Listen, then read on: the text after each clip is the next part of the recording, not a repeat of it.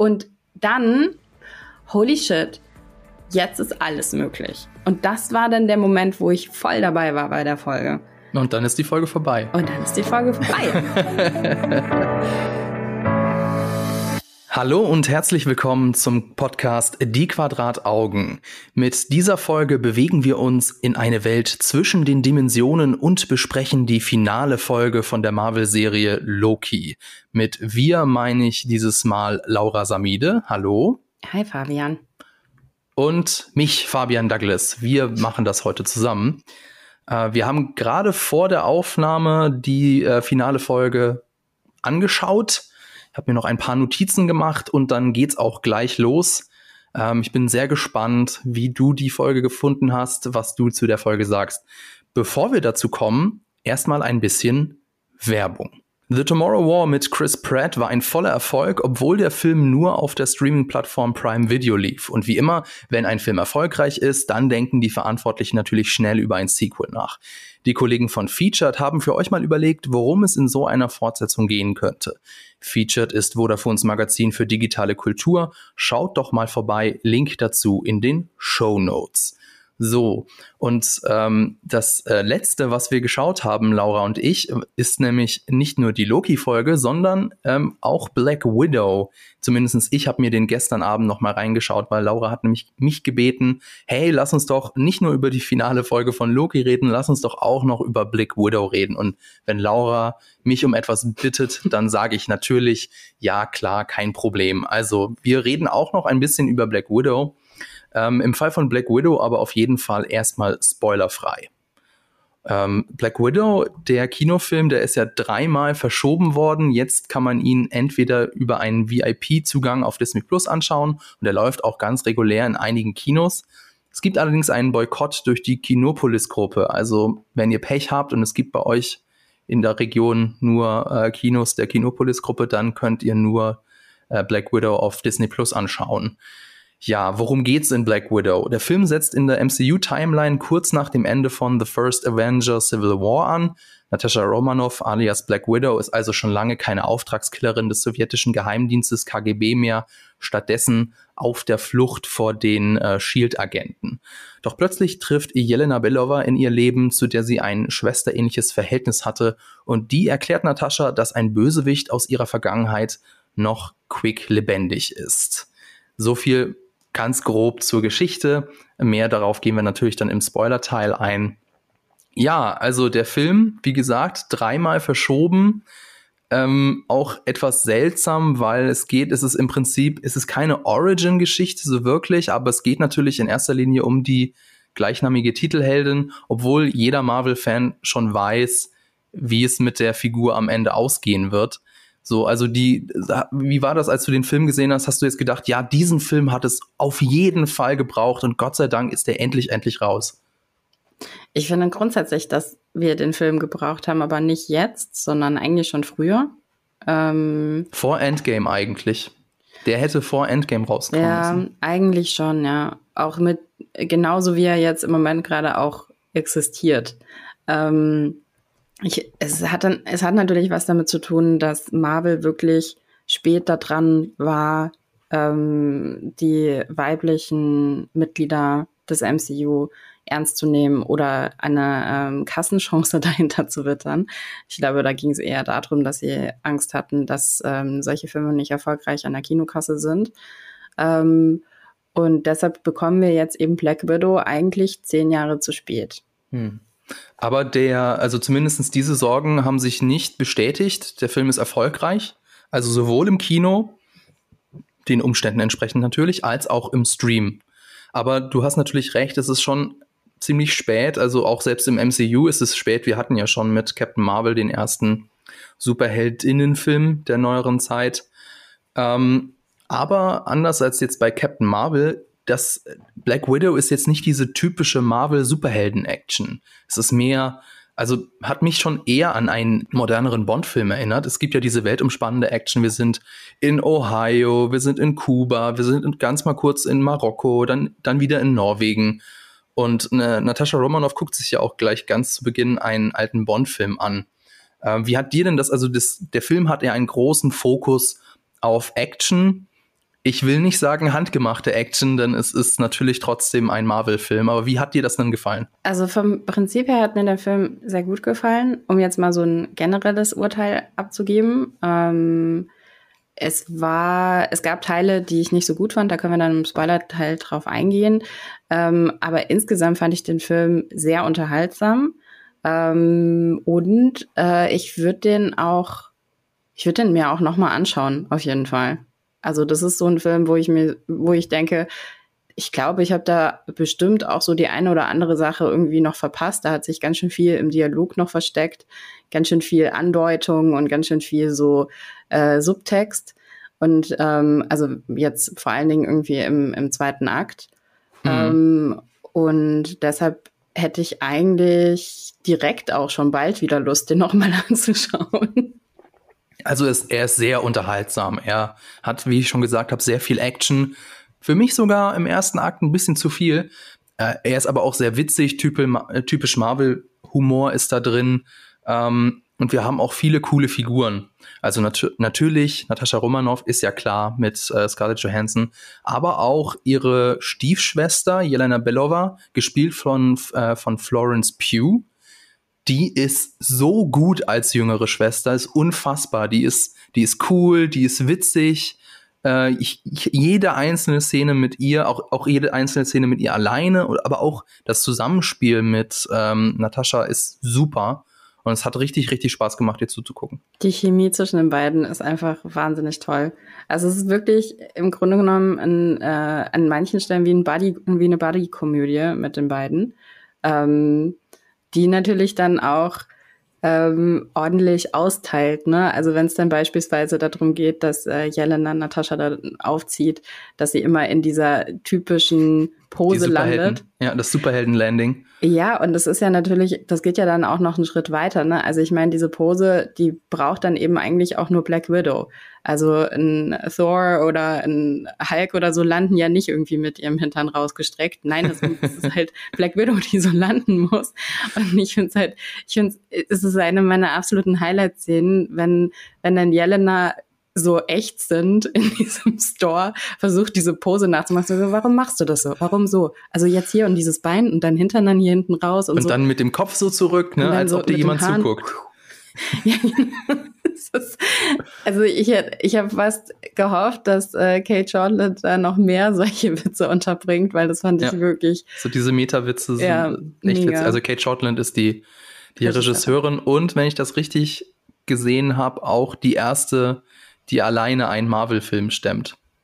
Sehr schön. Und sie kommt auch eher aus, äh, also sie hat vorher keine großen Blockbuster gemacht, sondern eher so die kleineren Filme. Das ich war bestimmt auch für sie ein großes Fan Highlight. Ich bin ein richtig großer Fan von ihr. Ich finde, äh, Somersault ist einer meiner absoluten Lieblingsfilme. Ähm, auch nicht einfach zu schauen, ne? Also schon tough. Ähm, aber der Film, der ist schon seit Jahren so auf meiner, auf meiner Liste von Filmen, die ich einfach wahnsinnig gern habe. Und ich mochte, ich habe Lore immer noch nicht gesehen, äh, Schande über mein Haupt. Ähm, aber ich mochte auch Berlin Syndrome.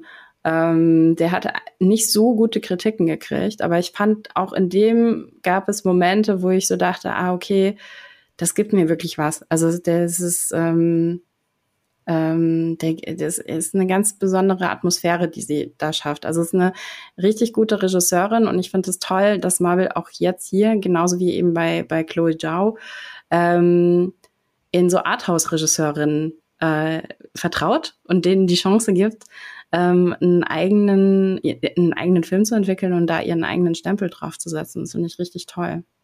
Wir haben ja ein eigenes Video auf GigaTV Mag gemacht um die Eternals und auch um, um Chloe Zhao so ein bisschen den Stil von ihr als Regisseurin beschrieben. Ich habe jetzt schon gehört, du kennst die Filme von Kate Shortland. Wie würdest du denn ihren Stil beschreiben oder was macht sie als Regisseurin aus?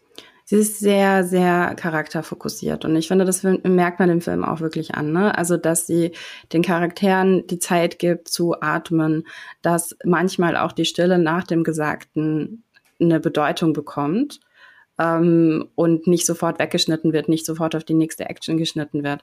Und nichtsdestotrotz finde ich, ähm, dass auch die Action-Szenen in dem Film echt gut sind. Also man könnte ja jetzt immer, es ist ja so dieses alte Vorurteil, dass man dann sagt, naja, diese Arthouse-Regisseurin, die kommt dann an und weiß dann gar nicht, wie man Action inszeniert. Nee, finde ich überhaupt nicht. Also ich finde die Action wahnsinnig cool. Ähm, ist visuell auch teilweise eine wirklich die gehört zu den schönsten Sachen, die ich im MCU so gesehen habe. Also gerade dieser Kampf am Ende dann irgendwie ähm, also ohne zu spoilern, der Kampf am Ende, da gibt es ein paar, da gibt es ein paar Einstellungen, Überraschung, ne, Spoiler, da ist ein ja. Kampf am Ende. nee, da gibt es ein paar Kameraeinstellungen und auch von der Lichtsetzung her, wo ich echt aufgeschaut habe, ne, also aufgeschaut ist doof, aber ich habe auf, aufgehorcht, stimmt aber eben auch nicht. Also ich habe hingeschaut und habe gedacht, aha, das ist aber hübsch. Ja, also ähm, der Kate Shortland ist im Vorfeld von den Verantwortlichen gesagt worden, ey, kein Problem. Wir wissen, du bist nicht so die Action-Expertin. Ähm, wenn du möchtest, kannst du das auch komplett an deine Second Unit abgeben. Aber sie hat gesagt, nee, sie will sich da auch äh, reinfuchsen und hat sich dann auch mit dem Second Unit Director so abgewechselt, was die Regie angeht. Und sie hat im Vorfeld natürlich ganz viele Actionfilme geguckt. Sie hat auch wohl selber für sich die Action dann so zusammengeschnitten und da sagt sie, hat sie viel über Action gelernt. Ähm, als Vorbild hat sie genannt Filme wie Aliens, Logan, No Country for Old Men, Der erste Sicario und Silence of the Lambs. Hm, also, Sicario, ich glaube in einer Szene, ich verrate jetzt nicht in, ein, in welche ich meine, da meine ich, das zu verstehen, das Vorbild, weil die, der Score, der hat mich so ein bisschen an Sicario erinnert. Aber so die anderen Anspielung, also zum Beispiel vor allem Silence of the Lambs, da muss ich auch echt richtig nachdenken, was, was sie damit wohl gemeint hat. Ich glaube, sie meint damit, also Silence of the Lambs werde ich jetzt spoilern, da ist ja ganz am Ende geht dann die, ähm, die äh, äh, Agentin Sterling geht ja durch das Haus des äh, Serienkillers durch und ähm, alleine und quasi hinter jeder Ecke könnte dann der Mörder hocken. Ich glaube, das ist das, was sie gemeint hat. Da gibt es so zwei Szenen in äh, Black Widow, die so ähnlich funktionieren. Mhm. Das vermute ich. Ähm, ansonsten, also wie geht dir das so? Mit, würdest du sagen, ah ja, okay, genau die Filme hatte ich auch im Kopf oder ähm, gibt es für dich überhaupt keine Sinn, diese Vorbilder? Die Vorbilder machen für mich Sinn. Also ich hatte sie jetzt vorher, also ich hatte sie jetzt nicht direkt darin gesehen, aber darum geht's ja dann manchmal auch überhaupt gar nicht, dass man das Vorbild da drin sofort erkennt, sondern dass man jetzt so im Nachhinein, wenn man es dann hört, irgendwie versteht, ah, okay, ja klar, das ist, äh, ja, das kann man nachvollziehen. Ich finde auch, also Silence of the Lambs, ähm, Schweigen der Lämmer ist ja ähm, auch bekannt dafür irgendwie, wie, wie unglaublich gut da die Suspense drin funktioniert. Und ähm, das ist was, was mir in dem Film, also Black Widow, tatsächlich aufgefallen ist. Ähm, unter anderem auch deshalb, weil äh, meine Begleitung, die den Film mit mir geschaut hat, mehrfach zusammengezuckt ist bei diesem Film, wo ich so dachte, aha, da scheint was echt zu funktionieren. Ne? Also man mhm. weiß, da kommt jetzt gleich irgendwie was, aber ähm, es ist jetzt es ist ja auch nicht so ein Klassiker, ein klassischer Jumpscare, ähm, den man da erwartet in so einem Film wie Black Widow, aber er hat sie. Ist mir jetzt ehrlich gesagt nicht aufgefallen, aber ich kann auch sein, dass ich etwas abgelenkt war, als ich den Film geguckt habe. Das, das ist eben der Nachteil, so wenn man den Film wenn man, ja, vielleicht auch das, das ist eben der Nachteil, wenn man den Film daheim im Streaming-Angebot anschaut und nicht im Kino. Da gibt's nicht ganz so viel Ablenkung. Ähm, bei Filmen so wie Aliens oder Logan vermute ich auch mal, ist es so die Dynamik zwischen den Figuren und da würde ich auch gerne noch mal über die anderen Figuren im Film sprechen. Also wir haben zum Beispiel einmal David Harbour als den Red Guardian und Rachel Weisz als Melina Vostokov, ähm, die dann so eine ich nenne es mal Patchwork-Familie darstellen.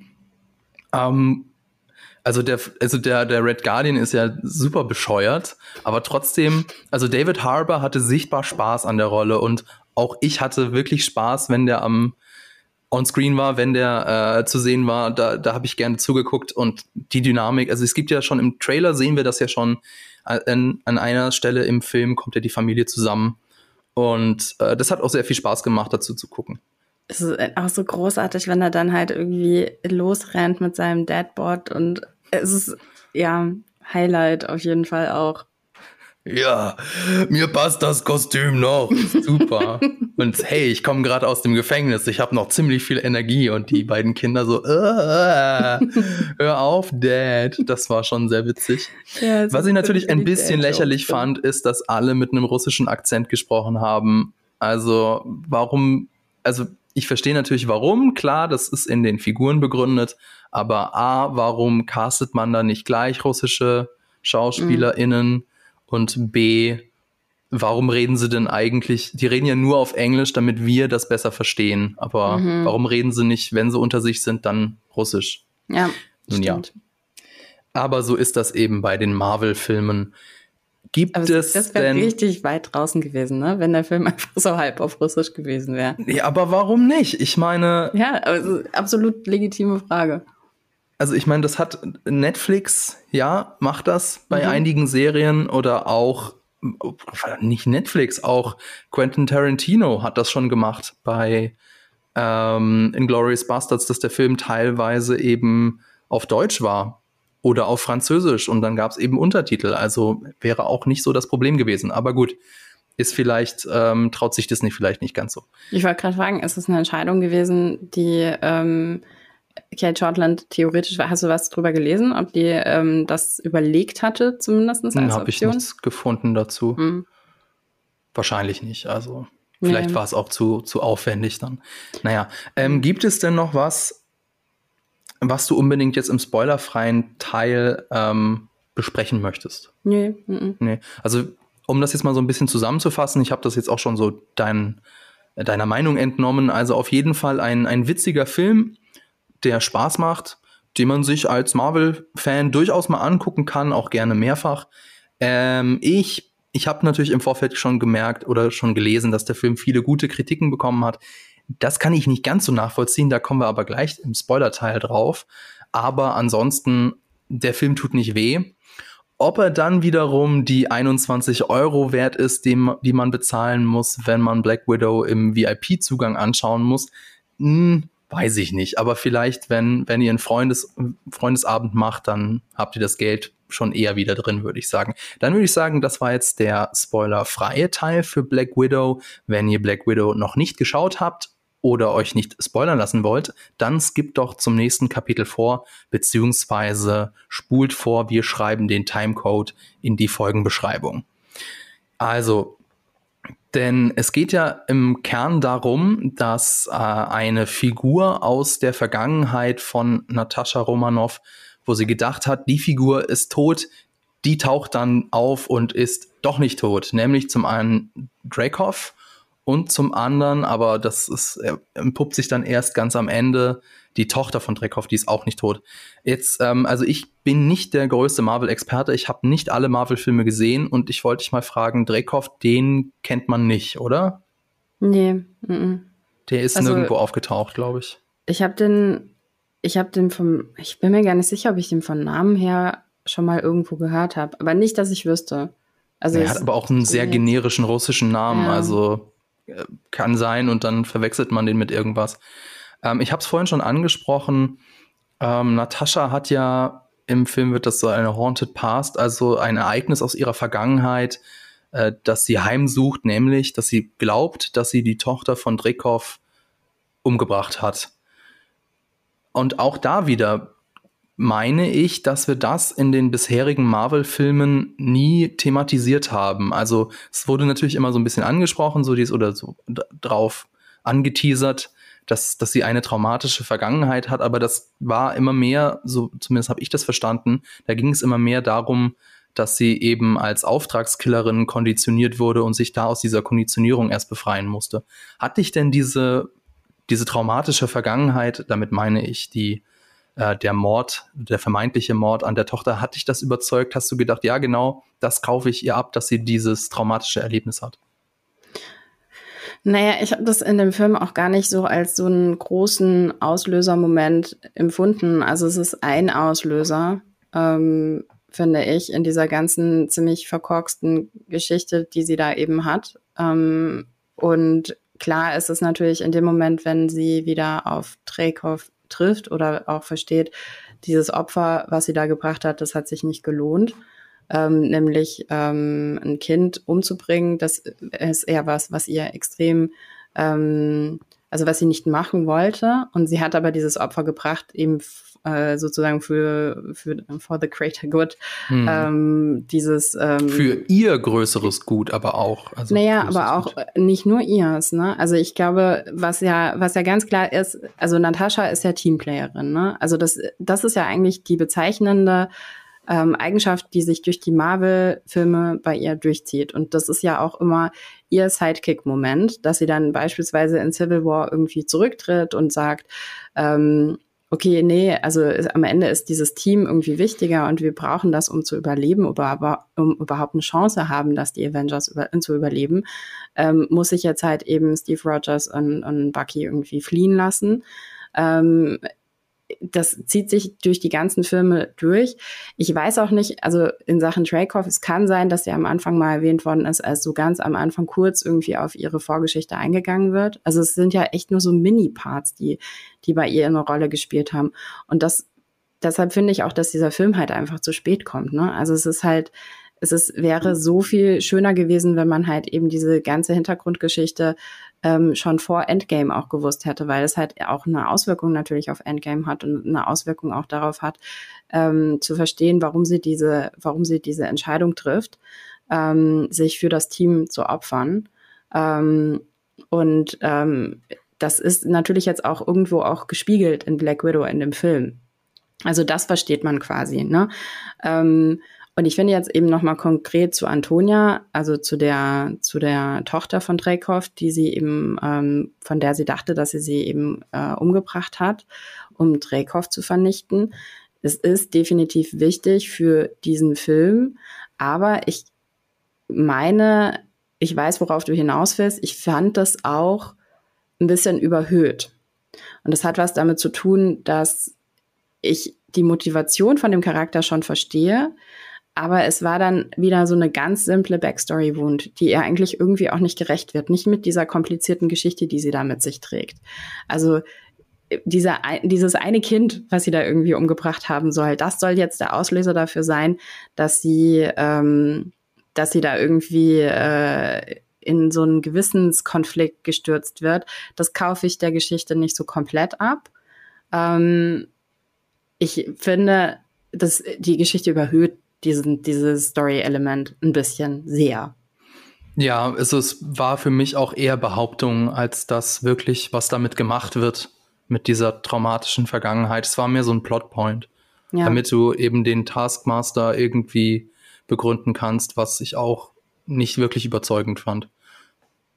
Ich fand aber grundsätzlich, was, was ich interessant ähm, an dem Film finde, ist, ich, wir haben ja schon einen ganz guten, wir haben ja trotzdem so einen Begriff von, von ihr, ne, von Nat Natascha Romanoff durch die anderen Filme. Und die ist natürlich, also sie hat eben diese, diese bestimmten Eigenschaften besetzt in den anderen Filmen, ähm, wie eben zum Beispiel als Teamplayerin, wie zum Beispiel diejenige, die dann immer irgendwie versucht, irgendwie nochmal einen Schritt zu, zurückzugehen und, und ähm, die am Ende, die ja auch zu Steve Rogers sagt, hey, ganz ehrlich, am Ende ist es nicht wichtig, ähm, wie wir zusammenbleiben, sondern dass wir halt zusammenbleiben ähm, und die auch nichts hat außer die Avengers.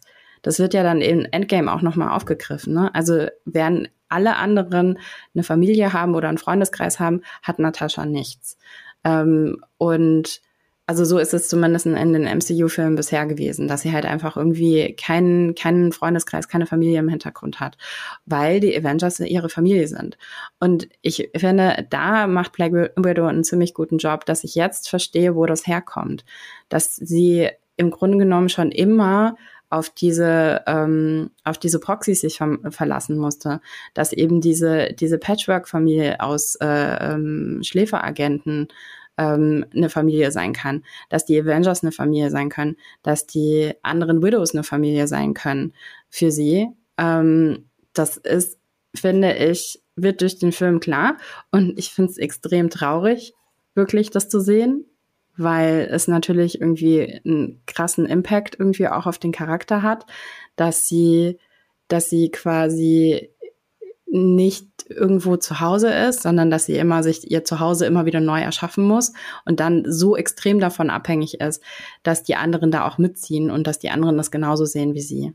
Aber du hast es ja, also ist sie denn wirklich so alleine? Weil ich meine, am Ende des Films, das ich, hat mich übrigens auch nicht ganz so überzeugt. Also wirkt es ja so, als hätte sie sich mit ihrer Familie ein Stück weit versöhnt. Und es wird ja offen gelassen, alle überleben ja den Film, dass es eventuell auch sein könnte, dass sie sich nochmal mit ihnen trifft nach den Ereignissen des Films. Mhm. Das sehen wir nicht im MCU, aber es ist ja durchaus möglich, ähm, dass sie sich noch mal, dass sie noch mal zusammenkommen und noch mal eine, eine Runde Wodka trinken oder so. Ähm, fand ich auch nicht ganz so überzeugend, weil zumindest David Harbour als Red Guardian ist ja ein Überzeugungstäter. Also der lebt ja schon sehr in der Vergangenheit und er findet das, das auch mega cool, was er damals gemacht hat. Während ja zum Beispiel Rachel Weisz wird ja deutlich gemacht, dass das auch alles so mehr oder weniger gegen ihren Willen passiert ist. Also ist ja auch mehrfach durch den Red Room durchgeschleust worden. Ähm, und weiß ich nicht. Äh, deswegen hat mich das nicht ganz so überzeugt, diese Familie, weil am Ende dachte ich mir, ja, aber also äh, bei, bei äh, Natascha Romanoff, da wissen wir eben, sie hat diesen Redemption-Arc schon hinter sich. Aber bei Teilen der Familie, vor allem eben bei, beim Red Guardian, da bleibt das noch aus, beziehungsweise ist es auch gar nicht angestrebt. Und diese dysfunktionale Familie, ähm, das dann am Ende so offen zu halten und so, so zu tun, als wäre jetzt nach den Ereignissen des Films alles gut und man könnte sich jederzeit wieder Sonntag zum Käffchen treffen, fand ich ein bisschen schwierig. Aber hattest du den Eindruck, dass das wirklich passiert? Weil ich hatte, also was ich aus dem Film eher mitgenommen habe, ist, dass es eine Chance gibt für die beiden Quasi-Schwestern ähm, aber nicht so sehr tatsächlich für diese, diese ähm, quasi Eltern von ihr. Das ist, äh, also klar, die gehen irgendwie im mehr oder weniger Guten auseinander, aber ich sehe die eigentlich nicht nochmal irgendwo bei Wodka zusammensitzen. Es kann natürlich sein, dass sich ihre Wege nochmal kreuzen und dass man da nochmal mit so einem Kopfnicken irgendwie drauf eingeht, hey, wir haben eigentlich, wir haben eine Geschichte miteinander und wir haben jetzt, wir sind nicht im Krieg miteinander. Ähm, egal wie jetzt irgendwie der Redemption Arc von, von Red Guardian gerade ist, so an dem Zeitpunkt, zu dem Zeitpunkt. Aber ich sehe die nicht nochmal irgendwie zu viert irgendwo zusammensitzen und irgendwie einen Campingausflug machen oder so. Zumindest die beiden Schwestern schon. Weil Schwestern, ja, ja. das fand ich auch ein sehr schöner Moment in dem Film, dass eben Natascha am Ende zu Jelena sagt, mir war das schon wichtig, beziehungsweise für, für mich waren wir tatsächlich eine Familie, was ja mhm. auch wirklich ein sehr, sehr schöner Moment war. Ja. Ähm, das, da geht das dann auch gleich dann ein bisschen so über in, den, in meine Probleme von dem Film, weil der erste äh, Akt, okay, ist gut, zweiter Akt mit dem Herzstück eben, dem Familientreffen auch super. Und dann kommen wir in den dritten Akt, der für mich der schwächste des Films ist. Also zum einen ähm, treffen also wird eben enthüllt, dass der sogenannte rote Raum, der Red Room, ist jetzt kein Zimmer in irgendeinem Ort, sondern ist eine schwebende Fabrik. Das ist auch so eine Sache im Marvel-Universum, dass irgendwie fliegende Installationen oder dass große Dinge ganz einfach fliegen und schweben können und dass das irgendwie keinen kein Treibstoff verbraucht. Sieht man bei dem Flugzeugträger der Avengers ja auch. Das ist natürlich die beste Idee, ein, ein Schiff ein Schiff in die Luft, in der Luft fliegen zu lassen. Und wie wir ja auch in den Filmen sehen, ähm, es gibt einen Grund, warum man das nicht macht, weil das nämlich ziemlich schnell kaputt gehen kann und ziemlich schnell in einer Katastrophe enden kann. Gut. Ähm, und dann ist mir eben während des Guckens aufgefallen, dass dieser dritte Akt ziemlich krasse Pacing-Probleme hat. Also dieses Hin- und Herspringen zwischen Handlung A, Handlung B und Handlung C, das funktioniert nicht ganz. Und zwar ähm, erinnerst du dich vielleicht, dass im, im Laufe dieses dritten Aktes der Red Guardian und der Taskmaster sich gegenüberstehen? Und dann springt der Film wieder zurück zu äh, Natascha und Dracov und der Dracov, der im Übrigen auch ein ziemlich langweiliger Bösewicht ist, muss ich leider mal sagen, der hat dann seinen Bösewicht-Monolog und irgendwann nach gefühlt 15 Minuten springt der Film wieder zurück zu dem Kampf Red Guardian versus Taskmaster und da war meine Reaktion so, ach ja, stimmt, habe ich komplett vergessen. Und es wirkte auch so, als sei die, also als wären die beiden in der Zwischenzeit einfach voreinander stehen geblieben und hätten so, warte, nein, jetzt müssen wir erst warten, bis die da oben fertig sind mit ihrem Dialog und jetzt können wir wieder. Das fand ich nicht so, also nicht so, nicht sehr organisch. Funktioniert nicht so gut als Parallelmontage, ne? Nee. Äh, habe ich auch gedacht, tatsächlich, wenn ich, während ich den dritten Akt geschaut habe. Es sind nicht nur Pacing-Probleme, es ist auch so ein bisschen, ja, der, der ganze, diese ganze Offenbarung ist so ein bisschen lame. Ähm, diese ganze Erklärung von ihm ist auch so, also das hat mich dann tatsächlich wieder an, an Bond erinnert. Ähm, ich bin ja nicht der größte Bond-Fan, genau aus diesem Grund, weil dann halt der Bösewicht am Ende nochmal so einen Monolog halten muss, wo er dann seine ganzen Sachen erklärt. Ähm, ich habe gehört, das ist in den neueren nicht mehr so. Aber in den alten, die ich kenne, ist es halt leider so. Und ähm, es ist ja, hm, ja vor allem auch, ich bin super krass wichtig, aber du hast vor, vorher noch nie was von mir gehört. Äh, das ist also, so in auf einer logischen Ebene natürlich schon verständlich, aber nimmt dem Charakter so die die Wichtigkeit. Wie findest du aber diesen ganzen, wie, diese ganze Offenbarung, dass dann ähm, äh, Natascha die Plätze getauscht hat mit Rachel Weisz? Also, weil das hat mich in dem Moment schon kurz gecatcht, weil ich so dachte, ach krass, ja, okay, ja, macht Sinn. Aber irgendwie war ja klar, dass, dass irgendwie da noch irgendwas dahinter steckt. Ähm, Tja, also ich muss mal dazu sagen, ich habe mich da gespoilert. Ich habe nämlich vor dem Film das Pitch-Meeting von, von dem YouTube-Kanal Screen Rant mir angeguckt. Großartig. So. Mhm. Ähm, ich habe mir das deswegen gemacht, weil ich dachte, den Film gucke ich mir eh nicht an. Deswegen so. wusste ich das schon vorher. und ähm, deswegen wusste ich das schon vorher. Und dann, wenn du mal drauf achtest, spielt Rachel Weisz auch also sie spielt es so, als, als würde sie sich unsicher fühlen, als wäre sie da zum ersten Mal. Also es war ganz witzig, das so zu sehen, dass sie das mhm. tatsächlich so spielt, als, also sie spielt, Rachel Weisz spielt ähm, Natascha Romanov mhm. als Melina Vostokov. Fand ich ganz witzig. Mhm, ja. Also es hat tatsächlich ein bisschen funktioniert. Ja, also das fand ich, das fand ich auch noch das Schönste daran. Ähm, ansonsten, ich fand auch also das, was ich vorhin meinte, irgendwie mit diesen, mit diesen schönen Bildern, also ich fand diesen Kampf zwischen Black Widow und den Widows ähm, das war, das sah visuell cool aus. Da habe ich kurz gedacht, so, mm, das finde ich richtig schön.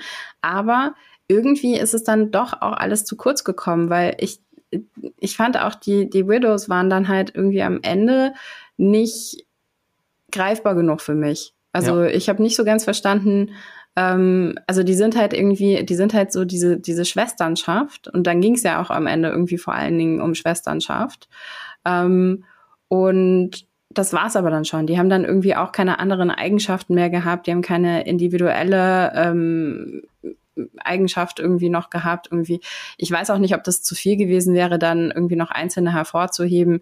Ähm, außer eben jetzt eben Jelena, die eben, ähm, die ja da ausgebrochen ist das fand ich dann, das hat mir dann irgendwie zu dieser Emotionalität, die da ja dann irgendwie auch versucht wird, eben aufzubauen durch diesen Moment dieser Schwesterlichkeit, ähm, das hat mir dann gefehlt. Und das hat für mich nicht funktioniert, dass es dann nur über Jelena und, und über ähm, Rachel Weiss Charakter ähm, erklärt wird. Und ja, also ich fand auch der dritte Akt war tatsächlich nicht nicht cool. Der hat mich, ähm, der hat mich überhaupt nicht mehr abgeholt nach diesem fantastischen zweiten Akt, wo ich ja. wirklich viel gelacht habe. Ja. Ja, sehe ich ähnlich. Also die Black Widows habe ich so gemerkt, hätte man deutlich öfters einsetzen müssen. Sie kommen so in der Form als Antagonistengruppe eigentlich nur zweimal zum Einsatz. Also viel zu kurz.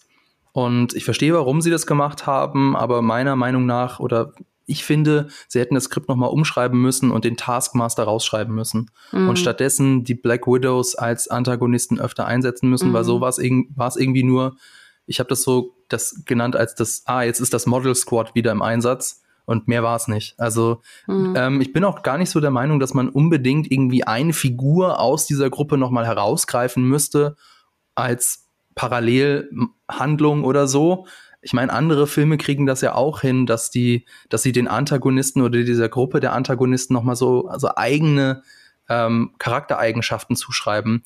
Eventuell ist es aber auch so im Konzept drin, dass diese Black Widows ja alle nicht gehirngewaschen sind, aber durch irgendwie umprogrammiert sind und dass sie dadurch so diese, in Anführungszeichen, amorphe Masse sind, die alle keine eigenen Eigenschaften haben da ja, hat sich das so das Konzept so ein ja. bisschen selber in den Hintern gebissen, weil andersrum wäre es natürlich spannender gewesen. Aber das kann man ja dann auch nochmal erzählen. Also die sind schon sehr, im Grunde genommen sind die sehr Stormtrooperig, so ja. wie sie da irgendwie auftauchen. Und das kann man auch nochmal aufgreifen als Element, wenn man das denn erzählen möchte. Also hm, so oder so, egal ob du jetzt irgendwie einzelne rausgreifst und denen nochmal irgendwie individuelle ähm, Eigenschaften gibst oder ob du halt irgendwie dieser Gruppe nochmal eine andere Bedrohung auch gibt. Also die sind ja irgendwie, ich fand die am Ende auch nicht so bedrohlich. Mhm. Weil es ist ja schon ziemlich klar von Anfang an, dass es ja auch darum geht, irgendwie sie zu befreien. Und dementsprechend haben die nie diese Bedrohlichkeit dann entwickelt, sondern man wusste eigentlich immer, sie sind irgendwann es ist ja nur auch ein MCU-Film. Das heißt, wir wussten sowieso, dass sie irgendwann befreit werden. Mhm. Ja, ähm, dann gibt es eben den obligatorischen Showdown. Dreykov stirbt, der Taskmaster wird überwunden und dann eben auch aus der, dieser Programmierung befreit. Und ähm, die Patchwork-Familie, ein Teil der Patchwork-Familie, schwebt mit einem Flugzeug davon dannen und Natascha bleibt zurück. Ähm, wie hast du dich gefragt, wie sie da wieder rausgekommen ist? Du meinst, wie es dann, den, wie man dann zum Anfang von Infinity War kommt? Ja. Ich dachte über Steve. Aber sie wird ja schon festgenommen. Also ja, ja, zumindest genau. habe ich das so empfunden, dass sie sich dann nicht irgendwie hinstellt nee, und dann sich. diesen Konvoi ähm, ja irgendwie besiegt in Anführungszeichen, und dann auf der Flucht ist. So habe ich das nicht verstanden. Ich Aber danach wird ja, dann gibt es ja nochmal eine neue Szene, wo sie dann wieder mit ihren, mit ihrer neuen Frisur ist und in den neuen, in das neue Flugzeug steigt. Das wirkte schon wieder so auf mich, als, als wäre der Status quo, nämlich sie auf der Flucht, als wäre der wiederhergestellt worden, was was mich ein bisschen verwirrt hat. Ja, aber die Haare sind ja dann ähm, die Haare, die sie dann auch eben hat, als sie, glaube ich, am Anfang von Infinity War in Edinburgh sind, oder nicht? Ist das nicht so? Und am Ende von Civil War ähm, befreit ja Captain America die anderen. Und es kann ja theoretisch sein, dass da ein Zeitsprung drin ist und sie dort auch ist in diesem schwimmenden Gefängnis. Hm. Keine Ahnung, kann sein. Ähm, dann, also wir verabschieden uns von dem Charakter Natascha finde ich nicht so gelungen, diese Szene als Abschied, aber nun ja. Und danach gibt es ja noch eine Post-Credit-Scene mit Jelena am Grab von äh, Natascha Romanov. Ähm, an und für sich find, fand ich die Szene sehr schön. Also ich hatte da auch das ein oder andere Tränchen im Auge. Dann gibt es aber natürlich den Marvel-typischen Witz, die Figur Valentina, die dann sehr geräuschvoll ihre Nase schneuzt. Ähm, hat mich jetzt nicht so gestört, aber ich habe gelesen im Internet, es gibt einige, die das unter aller Sau finden und sehr respektlos der Figur Natascha Romanoff gegenüber. Wie mhm. hast denn mhm. du das empfunden? Ich fand das, ich fand das nicht so extrem. Also ich habe das auch gelesen und war so, naja, also ich finde, sie hat, die, ich finde, der Moment steht trotzdem. Der Moment steht vorher, ähm, wo es eben wirklich auch nochmal diesen, diesen Moment zwischen den zwei Schwestern gibt, in Anführungsstrichen. Ähm, und es ist ja klar, dass die Post-Credit-Szene für irgendwas verwendet wird, was dann halt irgendwo hinführt. Und ich meine, dass dann Valentina da auftaucht, um eben äh, Jelena zu rekrutieren, ähm, das kommt jetzt auch nicht super überraschend. Also von daher, ich würde der Szene dann eher anlasten, dass es halt einfach so ein Abhaken ist von wegen, okay, und so geht's jetzt weiter. Also mhm. es ist ja, es ist halt, es hat keine Überraschung da drin, ne? Und wir hatten ja auch schon Post-Credit-Szenen, wo wir danach irgendwie so einen Aha-Moment hatten und dachten so, uh, was passiert denn jetzt?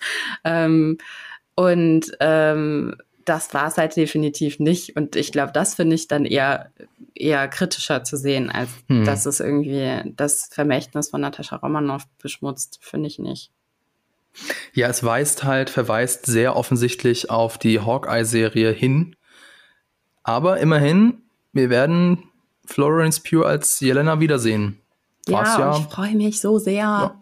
Ich finde die so cool. Ja, was ich auch sehr cool fand, ist, dass ihre Figur nicht so übersexualisiert wurde wie die von Scarlett Johansson. Mhm. Ähm, was man ja allein an der Superhero Landing sieht, an was man auch an ihrem Kostüm sieht. Es ist nicht ganz so krass übersexualisiert wie das von Scarlett Johansson.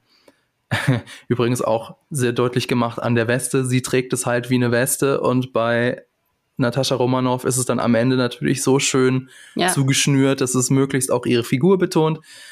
Und auch in der Szene, in der beide dann ausgenockt sind und von den ähm, bösen Handlangern zum Red Room gebracht werden, ähm, Jelena Belova liegt da wie jemand, der ausgenockt ist.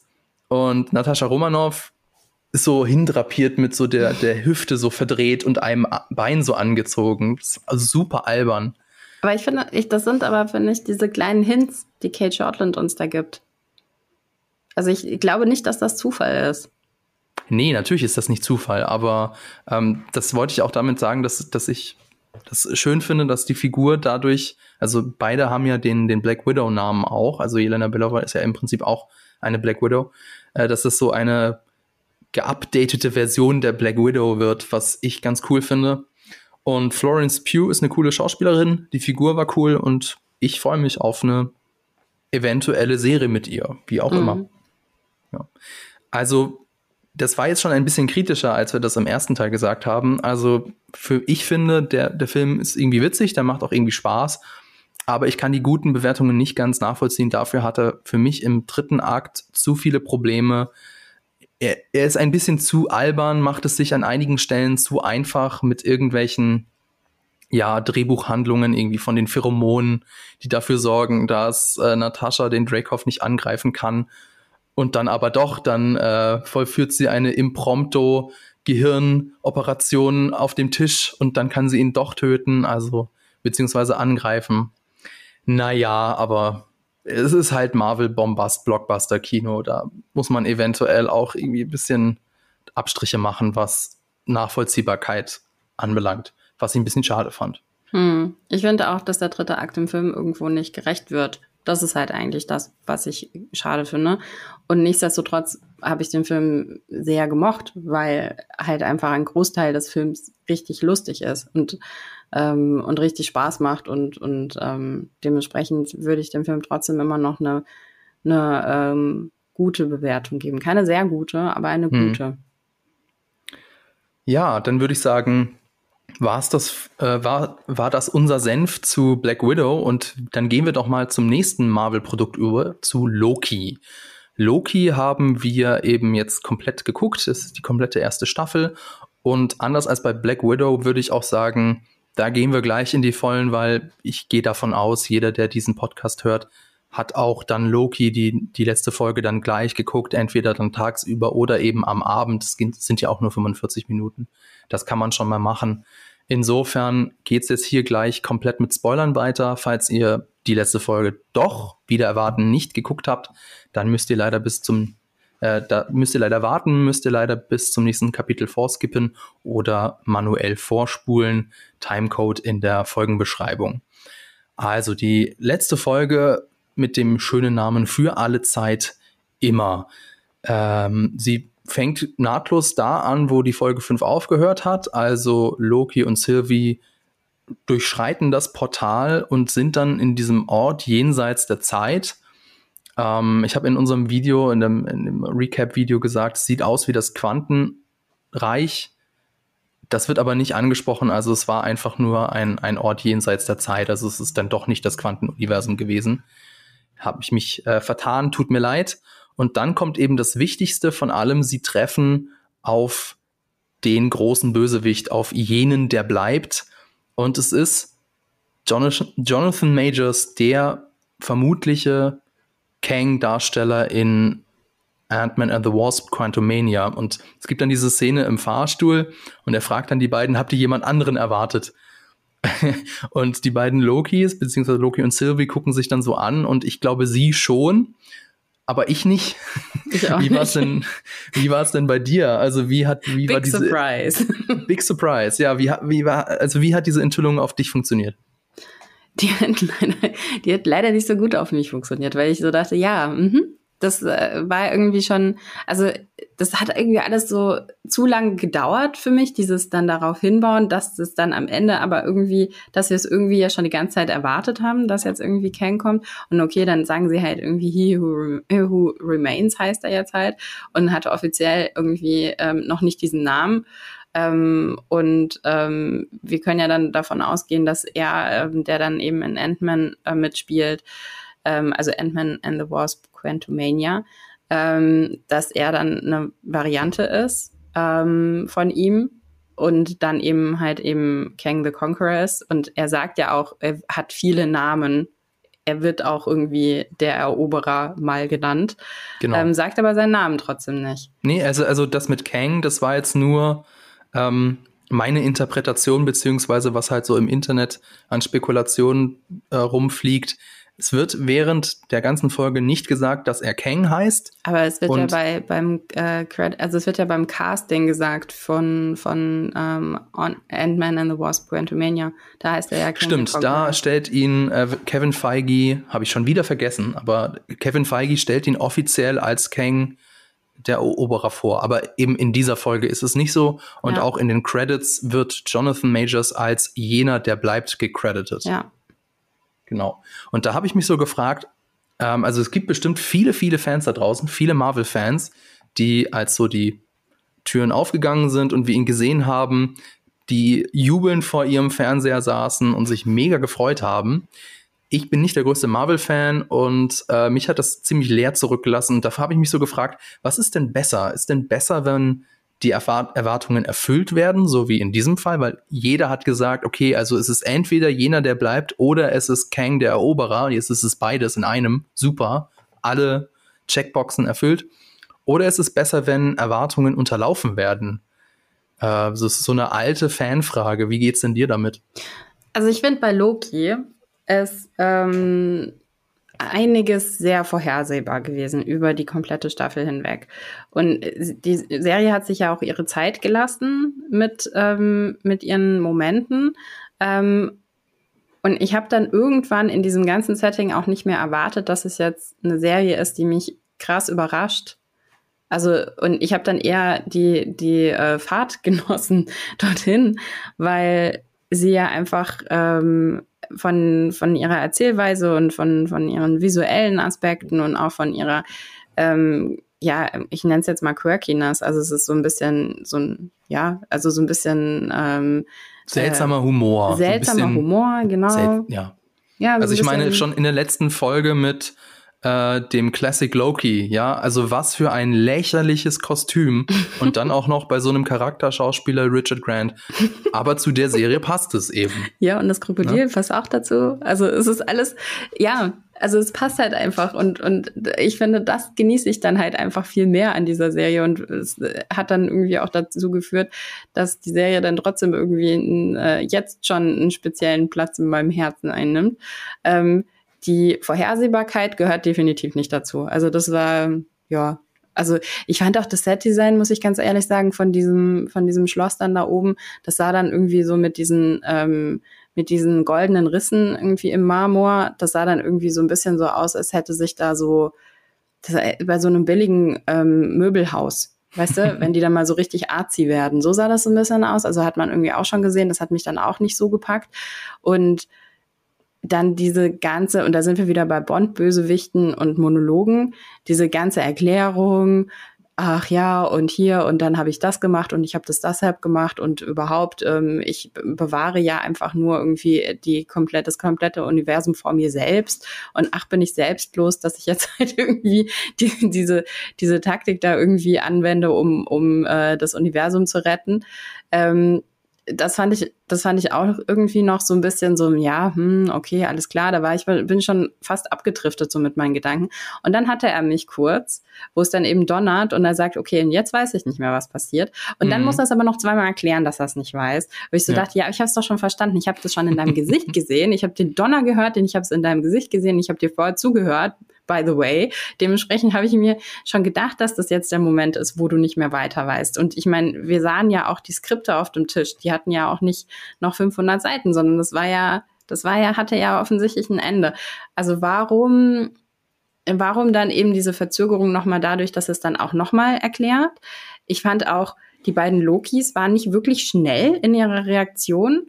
Da hätte ich mir eigentlich auch gerade von einem Loki er, erwünscht, dass er ein bisschen smarter irgendwie ähm, oder beide irgendwie ein bisschen smarter irgendwie in der Situation sind, ähm, dass sie schneller verstehen, worauf das hinausläuft.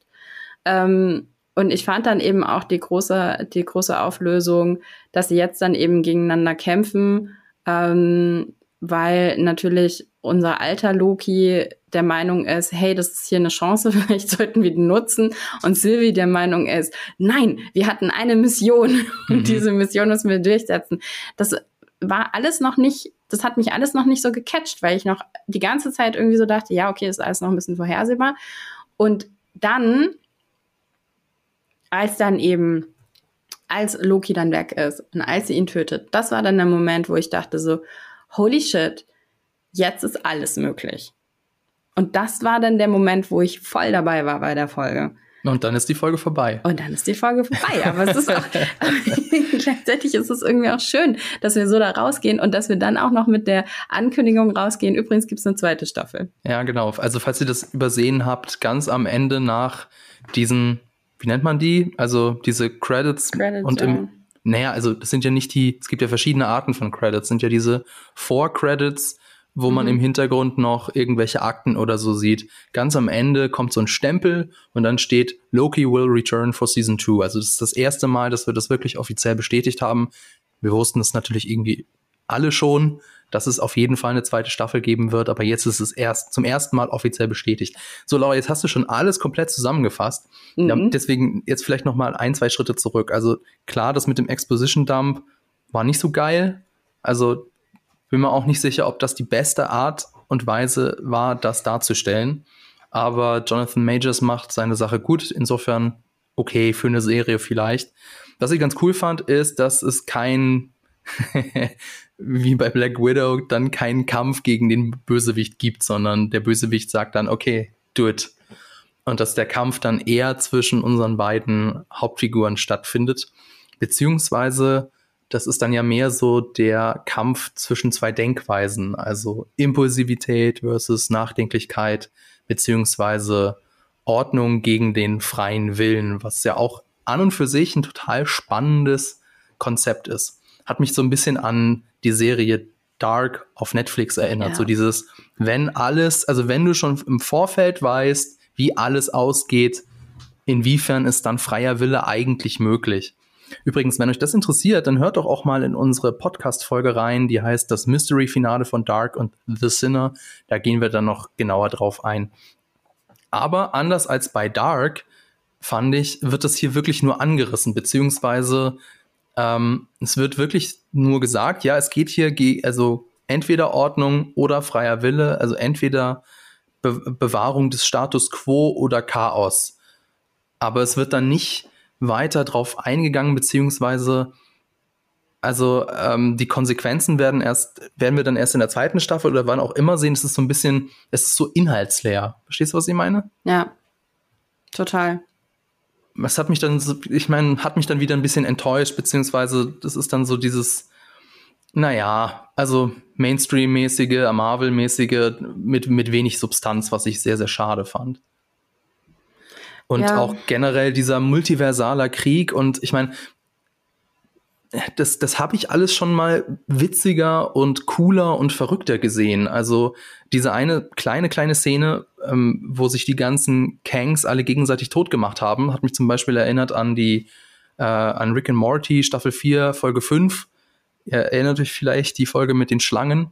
Und das war viel, viel witziger und viel, viel krasser und viel, viel blutiger als, als diese kleine Szene. Und da wird schon in dieser Serie, wäre mein Kritikpunkt, sehr viel Potenzial verschenkt. Mhm. Kann ich, stimme ich dir total zu. Ich habe das auch daran gemerkt, dass ich zum Beispiel von, also zwischendrin fand ich die Szene zwischen, zwischen äh, Mobius und Ramona viel interessanter, wo dann kurz auch noch hin, als Parallelhandlung hingeschnitten wird. Mhm. Ich glaube, das hat aber schon auch was damit zu tun, dass die beiden schauspielerisch finde ich, die besseren sind. Also Google M. Barbara und, ähm, und ähm, äh, Owen Wilson. Owen Wilson, genau. Ähm, Und die haben nochmal so eine andere, die, die schaffen es da nochmal einen Subtext in die Szene einzubauen. Das fand ich, hat halt einfach komplett gefehlt. Irgendwie bei den dreien in diesem, in diesem Palast. Mhm. Äh, da war kein Subtext. Es war einfach alles da. Es lag alles auf dem Tisch. Und das fand ich auch extrem verschenkt, weil ja, also da ist auch, sind ja auch überhaupt keine Wandlungen nochmal drin. Also die gehen da so rein, die haben ihre Mission. Ähm, Sylvie hat ihre Mission, die sie, die sie dann irgendwie eins zu eins umsetzt. Ähm, Loki hat seine Mission, immer nochmal zu gucken, was die Möglichkeiten sind. Ähm, die setzt er dann eben auch um und scheitert dann eben. Und es wird wirklich erst interessant in den letzten zwei Minuten, hm. wenn er dann irgendwie wieder in der TVA ist und ähm, dann, dass die Timekeeper-Statuen ersetzt worden sind von Kang und Mobius ähm, ihn nicht erkennt und du so denkst, wow, wo ist der jetzt gelandet? Und jetzt will ich ein, jetzt will ich mehr wissen. Das, das ja. ist das Spannende eigentlich. Dann ja. die letzten zwei Minuten, wo du so denkst, geil, jetzt ist es vorbei. Auf der anderen Seite, also es ist eigentlich, es ist ein bisschen kurios, ne? Das komplette Finale ist wie ein Setup. Auf, und den Payoff, da müssen wir jetzt erstmal noch mal ein, zwei ja. Jahre drauf warten, was das natürlich schon irgendwie ein bisschen entwertet. Ähm, wie gesagt, wir haben die Folge direkt vor der Aufzeichnung von diesem Podcast geguckt. Deswegen, was mich jetzt gerade so ein bisschen äh, stutzig machen lässt, beziehungsweise was ich vergessen habe, was passiert noch mal mit äh, Richterin Renslayer? Also sie tritt Mobius zu Boden und entkommt sie dann durch ein Portal. Ja. Sie geht okay. durch. Also Miss Minutes hat ihr ja vorher, übrigens Miss Minutes war großartig in der Folge, wie immer. ja, genau. Das war auch so. Ähm, ihr habt vielleicht äh, unser Recap-Video gesehen. Da habe ich so spaßeshalber gesagt am Ende, ja, wer weiß, vielleicht ist auch Miss Minutes die große Bösewichtin und dann betreten sie so dieses, äh, die Zitadelle und dann zack, taucht dann Miss Minutes auf und ich so, aha! dann war sie es natürlich trotzdem nicht. Dann war ja. sie auch nur irgendwie die hilfreiche KI oder so. Aber ja, klar, großartig. Also auch dieses, ihre Wandlung von, äh, von sie hat ja tatsächlich innerhalb dieser Staffel so eine gewisse Wandlung. So am Anfang so dieses kleine Helferlein, so diese Büroklammer aus ähm, äh, Microsoft Documents, äh, die dann so ein bisschen so, ja, geh weg, ich interessiert mich nicht, was du zu sagen hast. Und jetzt ist sie zu einer Figur geworden, die so eine eigene kleine Agenda hat. Voll cool. Ja. Total. Ja. Ich frage mich auch, wo Miss Minutes jetzt landen wird auf diesen, in diesem Multiversum, was ja jetzt irgendwie passieren wird. Ähm, also wie sie da auch nochmal Variationen von sich selbst entwickelt. Da habe ich auch extrem viel Bock drauf, das nochmal zu sehen. Ähm, aber genau, Ravona hat von Miss Minutes ja noch was bekommen. Ähm, das hat äh, He, he uh, Who Remains ihr ja noch zugespielt. Und das sollte sie weiter, ähm, sollte sie mehr interessieren als das, was sie eigentlich, äh, was sie eigentlich äh, ähm, recherchieren wollte. Das heißt, wir wissen nicht so hundertprozentig, was für Dokumente das dann eigentlich sind, die sie da bekommen hat. Ähm, und sie geht durch ein Portal und sie sagt, sie macht sich auf die Suche nach dem freien Willen. Ah, stimmt. Also spannend. Sehr interessant, was dann, was da mit ihr passiert. Und ich finde es ja auch immer noch interessant, zu, dann zu sehen, was wir ja eben aus den Comics schon wissen, dass es ja auch diese, dass es die Verbindung gibt zwischen Ravona und Kang. Ähm, also, dass die in bestimmten, also zu bestimmten Zeiten auch eine Beziehung miteinander haben. Und das kann ja dann auch in einem von diesen Multiversen, wahrscheinlich dann das Multiversum, in dem vielleicht Loki sogar gelandet ist, also in dem Strang, ähm, könnte das natürlich auch nochmal eine Rolle spielen. Und also was für ein äh, also wie sie da unterwegs ist, oder? Sie ist dann tatsächlich am Ende irgendwie auch noch mal so ein absoluter Free Agent, der dann irgendwie da auch noch mal Chaos irgendwie reinbringt, weil sie eine ganz andere Agenda ähm, verfolgt. Eventuell sogar die Agenda, die ihr eben der eine He Who Remains noch mitgegeben hat. Wir werden sehen.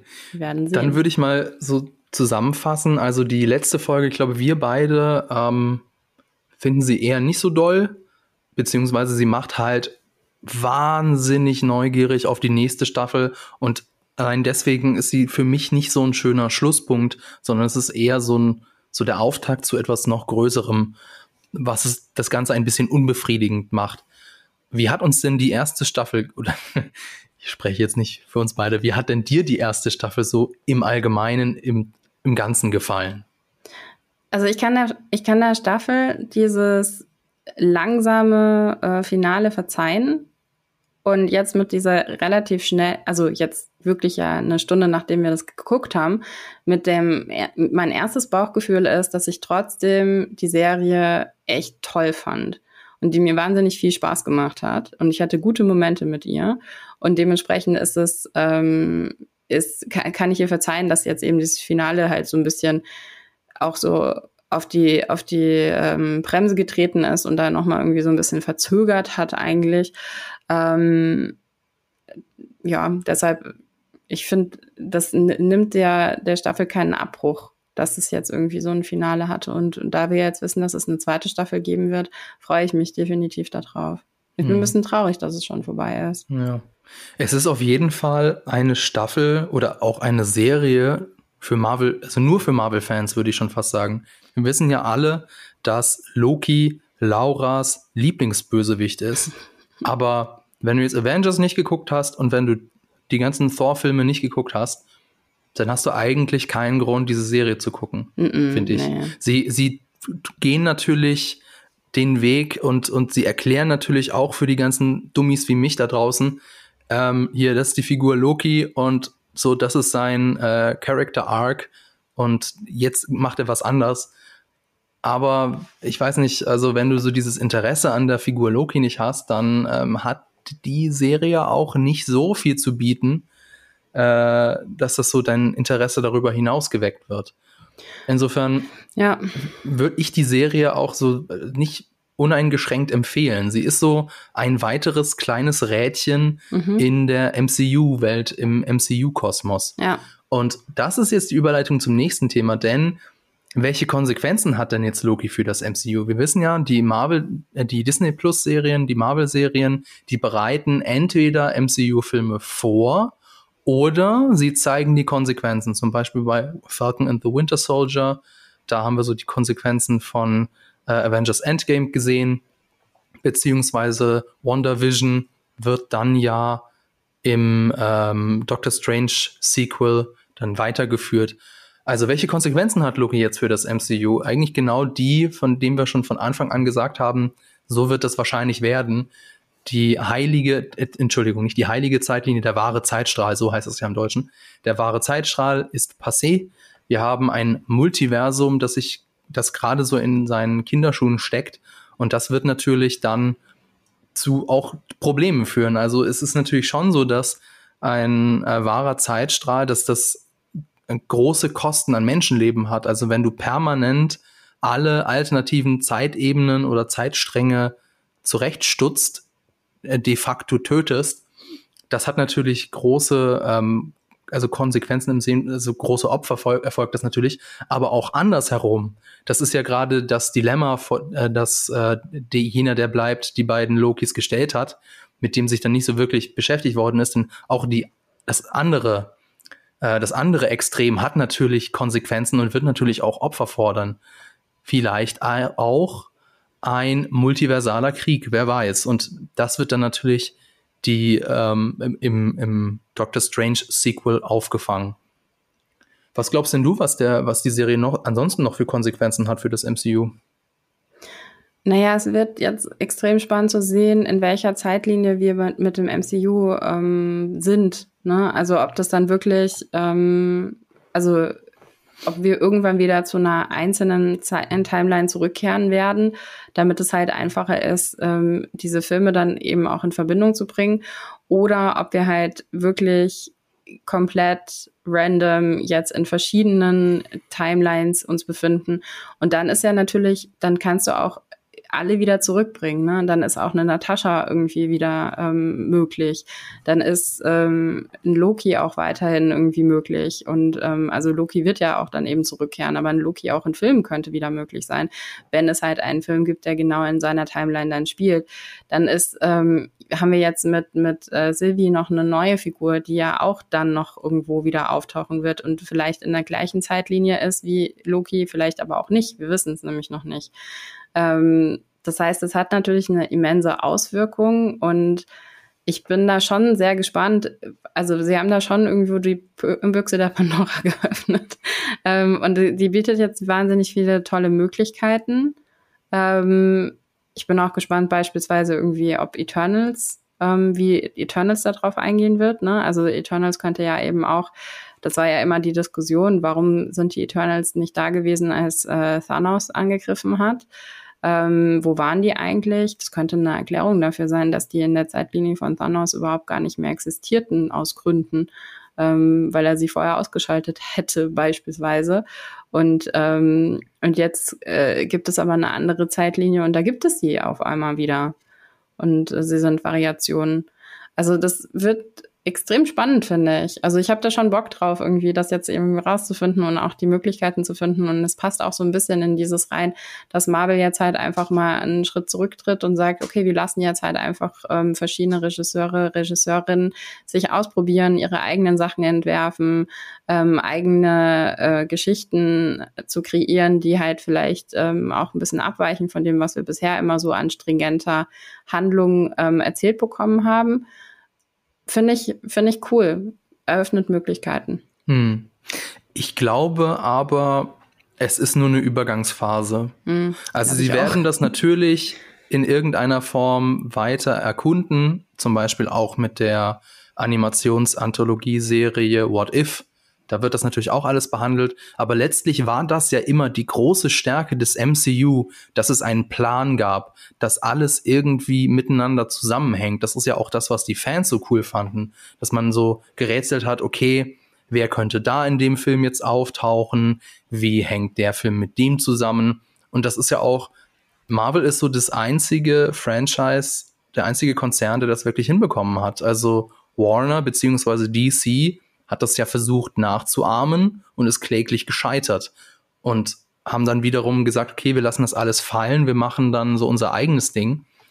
Insofern, das war bislang die große Stärke und das große Alleinstellungsmerkmal des MCU, dass eben alles miteinander zusammenhängt, was dann aber natürlich auch wiederum seine Nachteile hat, nämlich alles muss irgendwie ineinander übergehen, alles ist miteinander verknüpft, alles ist miteinander verzahnt. Du kannst dir nicht diese großen Ausreißer erlauben.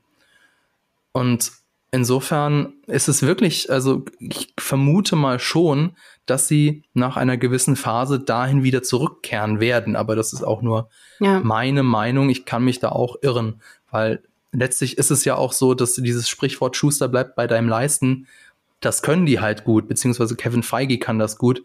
Und ich glaube nicht, dass der sagt, okay, jetzt äh, scheiß drauf, ja, alles ist möglich und äh, wie das jetzt letztlich zusammenhängt, da machen wir uns keine, keine Gedanken drum. Das kann ich mir tatsächlich nicht so vorstellen, dass das so der, der, das Endgame, dass das so der Plan ist für die Zukunft. Hast du gesagt, äh, bei deinen oder deinem leisten? Ich habe nämlich letztens gelernt, dass es deinem heißen müsste. Und ich weiß aber nicht warum. Ja, Aber bei deinem Leisten. Deinem Moment. Schuster, bleib bei, bei, deinen Leisten. Fun Fact ist ja, also ich bin ja notorisch schlecht in solchen Redewendungen. ich sag ja öfters mal solche Sachen wie, ähm, ich muss meine Handtücher noch ins Trockene bringen oder da kommen wir nicht auf einen grünen Nenner. Ja, genau. Super. Also Internet sagt deinem. Deinem, genau, aber ja. ich weiß nicht warum. Ah, ja, wenn du eine Minute bleibst. wenn du mal kurz dranbleiben könntest. Ja. Bleib doch mal ganz kurz dran, Leute. Der Fabian Also die Leisten ist die Modellform des Schusters, die er benutzt, um Schuhe anzufertigen. Mhm. Das heißt, der, ah, okay. Ja, also deinem. Mhm. Okay, ja. verstehe. Also es hat was mit äh, dem Artikel zu tun. Ja, interessant, interessant. Dann haben wir das jetzt auch noch geklärt. genau. Unerwartet, aber gut, dass wir das jetzt auch geklärt haben. Ja, da hättet ihr wahrscheinlich am Anfang der Folge auch nicht äh, mit gerechnet, dass wir da dann drauf zurückkommen. Aber im Multiversum ist alles möglich. Im Multiversum ist alles möglich. Genau, und ich würde auch sagen, das war's für diese Folge. Zeit und Raum haben sich wieder normalisiert. Ich hoffe, es hat euch gefallen. Lasst uns doch einen Kommentar da, schreibt uns eine Rezension bei Apple Podcast oder folgt uns bei Spotify. Damit würdet ihr uns wirklich sehr helfen. Ihr könnt uns auch eine Mail schicken an sprich mit uns at jellyfish.com zum Beispiel wenn ihr das ganz anders seht, was die Zukunft des MCU angeht, zum Beispiel. Ansonsten vielen Dank fürs Zuhören. Vielen Dank an dich, liebe Laura. Danke an das Team im Hintergrund und natürlich an Vodafone. Wir hören uns dann wieder in der nächsten Folge, hoffen Sie, hoffentlich in derselben Dimension. Bis dann.